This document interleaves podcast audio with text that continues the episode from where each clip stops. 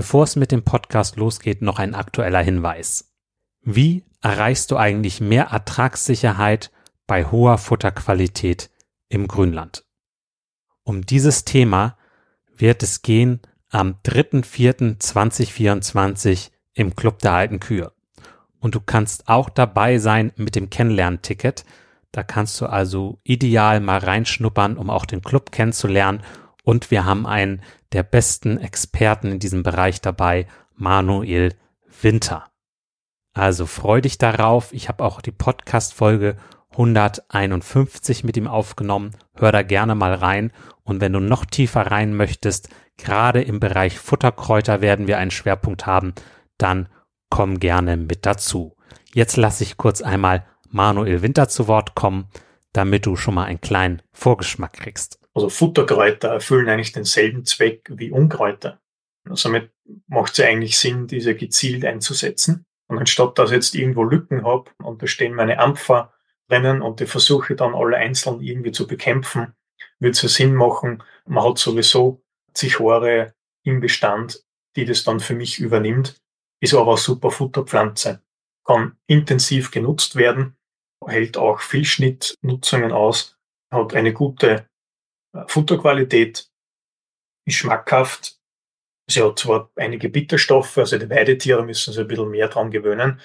Aber sobald die Tiere äh, gewöhnt sind, äh, stützen sie sich eigentlich auf die Zichore und erhöht somit auch die Futteraufnahme. Und viele Kräuter haben auch eine antiparasitäre Wirkung. Manuel Winter lebt einfach dieses Thema mit dem Grünland und den Futterkräutern. Es ist eine Freude, ihn erleben zu dürfen. Und du kannst per Zoom dabei sein. Ganz ohne Fahrtkosten, ohne Reisezeit, direkt abends nach dem Melken mit dazu schalten. Also komm gerne da mit zu am 3.4.2024 um 19.30 Uhr. Weitere Infos dazu und auch die Möglichkeit, das Kennenlernticket zu buchen unter kuferstand.de schrägstrich kennenlernen minus Ticket. Am besten, du schaltest kurz auf Pause und buchst direkt das Ticket. Würde mich freuen, dich dann demnächst begrüßen zu dürfen. Nun geht's auch los mit dem Podcast.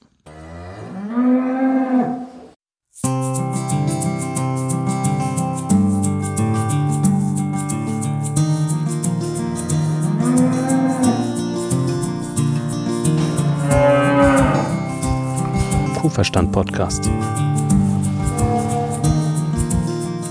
Der Podcast für alle Milchviehhalter und Herdenmanager, die das Ziel haben, sich weiterzuentwickeln und mit gesunden Wiederkäuern zusammenzuarbeiten.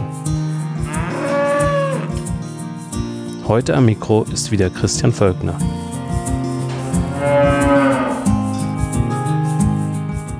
Herzlich willkommen beim Kuhverstand Podcast. Heute geht es um die Arbeitsroutine Melken. Ich gebe dir einen Einblick in meine Arbeitsroutine. Ich lasse dich mal in meinen Melkstand blicken, damit du weißt, wie ich da vorgehe. Und zwar bin ich ein großer Fan von schriftlichen Arbeitsroutinen. Warum? Weil sie verbindlicher sind und weil sie einen zwingen, beim Erstellen äh, zu formulieren und sich Gedanken zu machen, wie genau mache ich es? Warum mache ich es so? Es schafft auch eine Diskussionsgrundlage, wo man mit seinen Mitarbeitern äh, bereden kann, wie man was macht und warum man was macht. Und es kommt auch hier und da vor, dass der eine oder andere sagt, dieser Punkt ist aber doof, das äh, würde ich lieber anders machen und des und deswegen muss ich das anders machen. Und das äh, ist natürlich ein Vorteil, wenn denn auch äh, reflektiert auf die Arbeit geguckt wird von allen und geguckt wird, wie man sie immer weiter verbessern kann. Und Kühe lieben Routinen und deswegen sollten wir sie ihnen auch geben und auch beim Melken. Wir erreichen dadurch auch einfach eine hohe Arbeitsqualität. Ziel ist effizienter Milchanzug bei dauerhaft gesunden Eutern. Das rate ich immer, ein Ziel aufzuschreiben bei jeder Arbeitsroutine, die erstellt wird. Denn ähm, daran kann man sich entlanghangeln und dann wird auch jedem Mitarbeiter, auch wenn einer neu ins Unternehmen reinkommt, bewusst, warum gibt es diese Arbeitsroutine. Genau, ich habe es unterteilt in drei Bereiche. Die Vorbereitung, das Melken und danach die Nachbereitung. Oder auch die, äh, ja, die Aufgaben, weitere Aufgabenverteilung. Und die Vorbereitung sieht bei mir aus, dass die Melker die Gatter stellen. Und das wird wirklich als erstes gemacht, denn so können die Kühe schon mal in Ruhe zum Melken gehen, während man den Rest vorbereitet. Dann gehen schon einige los und ähm, wenn man es andersrum macht, dann hat man erstmal alles vorbereitet und muss dann schnell die Kühe holen. Das sorgt nur für Hektik. Also ruhig als erstes hinstellen, dass sie schon mal hinlaufen können und dann kann man weiter den Melkstand vorbereiten, den Tank fertig machen und all das. Dann habe ich so Tageszettel, einen Kalender, wo jedes Blatt, ja, für jeden Tag ein Blatt ist. Und da gebe ich euch auch mal ein, ein Muster in die Show Notes.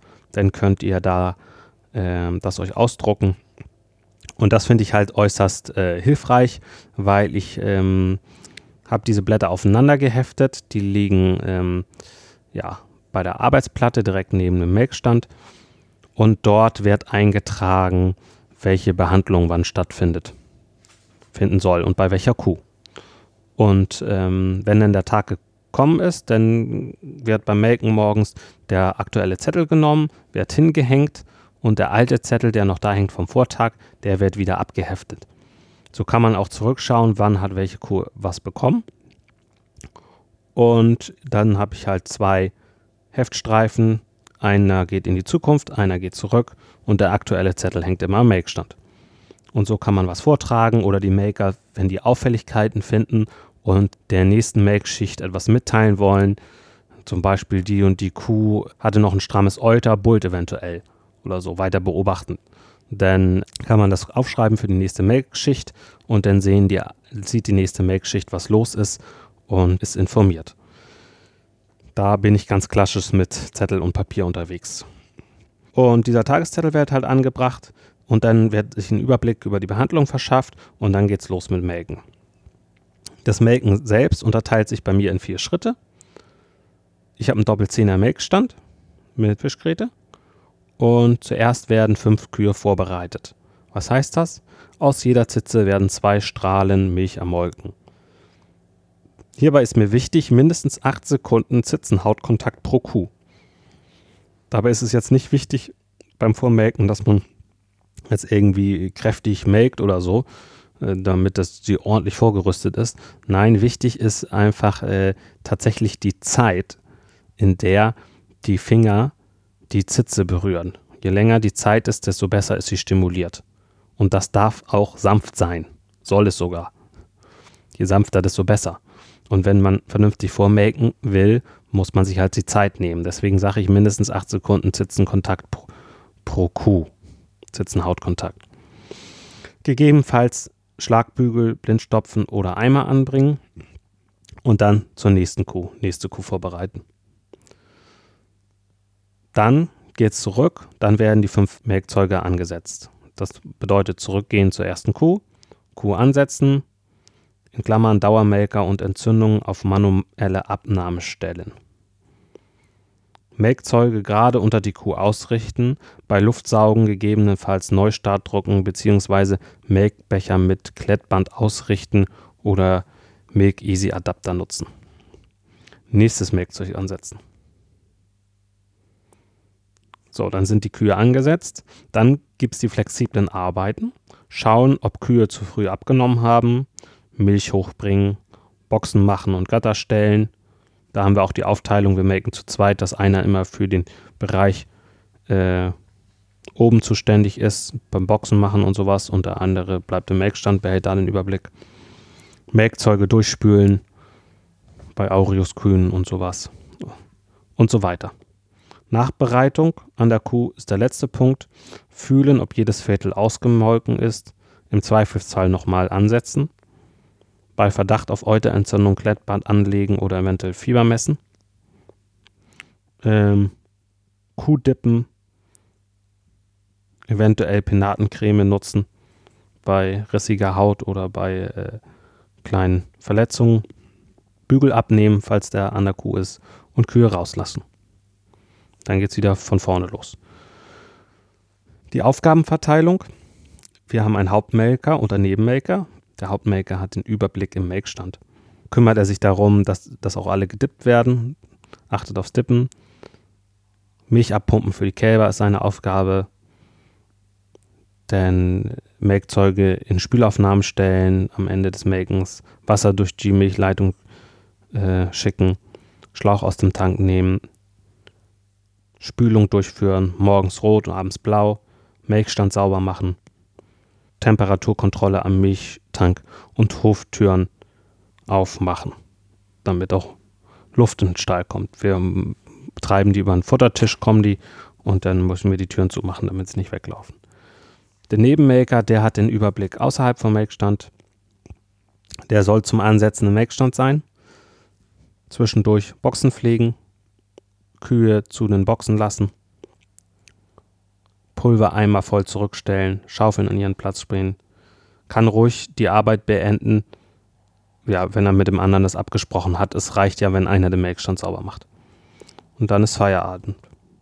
Dann habe ich immer noch mit draufstehen ähm, den Dateipfad, damit ich das wiederfinde, wenn Änderungen Sinn machen und das Datum des Inkrafttreten. Das ist meine Make-Routine. Ich finde sie äußerst hilfreich, gerade bei Einweisungen. Es ist ein wichtiger Schlüssel für gesunde Kühe und meiner Meinung nach auch für äh, Mitarbeiterzufriedenheit. Denn nur wenn definiert ist, wie gemolken werden sollen, dann ziehen auch alle an einem Strang. Also wenn dann jemand äh, Änderungen möchte, dann soll halt darüber diskutiert werden. So. Wobei ich das auch sehe, dass es in einem Familienbetrieb gerade mit, äh, mit der eigenen Familie mit drin, ist es sicherlich nicht einfach, gerade wenn man so, so als junger Mensch reinkommt und vieles anders machen will, das so umzusetzen. Ist auch so ein bisschen steter Tropfen höht den Stein. Und da habe ich halt auch die Erfahrung gemacht, da macht es manchmal einfach mehr Sinn, einfach umzusetzen, beziehungsweise auch ähm, mal Menschen in Betrieb zu holen, die so ein bisschen nochmal von außen einen Blick drauf haben.